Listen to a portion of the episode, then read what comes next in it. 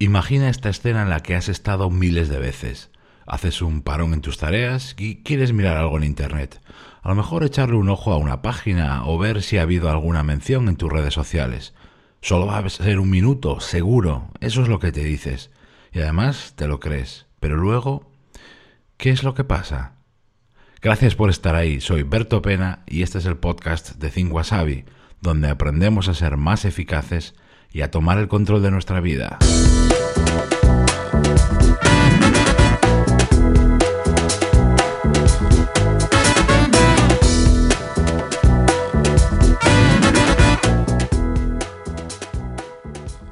Cuando navegas por Internet, el tiempo va más rápido de lo que tú percibes. Lo que iban a ser cinco minutos, luego son diez, y media hora parece solo un rato. Es lo que se llama la navegación inconsciente y todos caemos en ella. Un clic aquí, otro allá, una pestaña aquí, otra más. Es facilísimo dejarse llevar y perder el control. Y el tiempo. Si es algo que te pasa de vez en cuando y además lo sueles hacer en momentos de baja productividad, pues hombre, no pasa nada, no hay que ser extremistas en todo. Pero ¿qué pasa si eso te ocurre cada día y, por ejemplo, en la primera hora del día? Eso a largo plazo termina matándote. ¿Cómo combatir la poderosísima curiosidad que llevas dentro? ¿Cómo esquivar ese primer clic?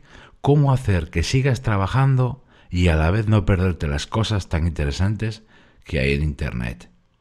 Estas son mis cinco claves favoritas para controlarte y perder menos tiempo en Internet. Clave número uno. Fija momentos específicos para Internet. En lugar de tener barra libre para navegar por blogs y redes sociales, es decir, hacerlo a cualquier hora, en cualquier momento, por puro impulso o por capricho, tú marcas unos momentos en el día en los que vas a hacer eso. De esa manera seguirás haciéndolo, es decir, no te perderás cosas que te gustan o que te interesan, pero lo controlarás más, lo compartimentas y lo limitas a un tiempo y además a un momento. Un tiempo máximo, un momento. Por ejemplo, de una y media hasta las dos de la tarde, por ejemplo, si como es ahora, y por la tarde hacia el final del día. Son ratos que dedico a esto, a mis redes sociales, al ocio en Internet, a navegar por curiosidades, leer algún blog o revisar enlaces que haya anotado yo o que alguien me haya enviado. Clave número 2. Utiliza una aplicación para guardar y leer después. En Internet constantemente te estás encontrando con enlaces interesantes, pues artículos para ver, eh, videotutoriales, también algún vídeo curioso, una cuenta nueva en Instagram que quieres mirar, páginas que debes visitar por cosas de trabajo, etc.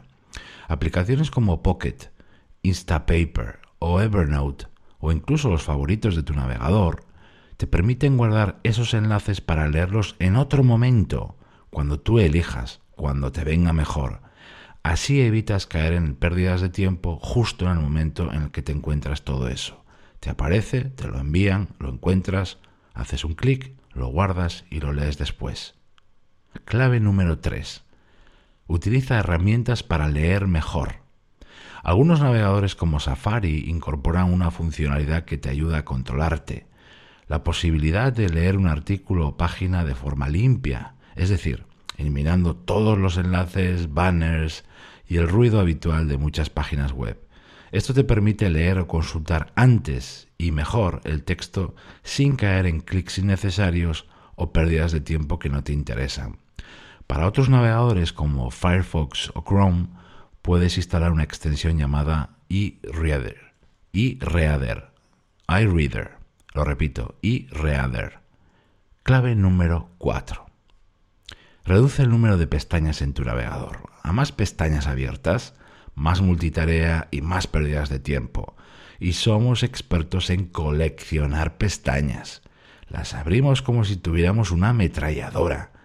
Piensa en esto. Cuantas menos pestañas tengas, más rápido y mejor vas a completar lo que vayas a hacer online.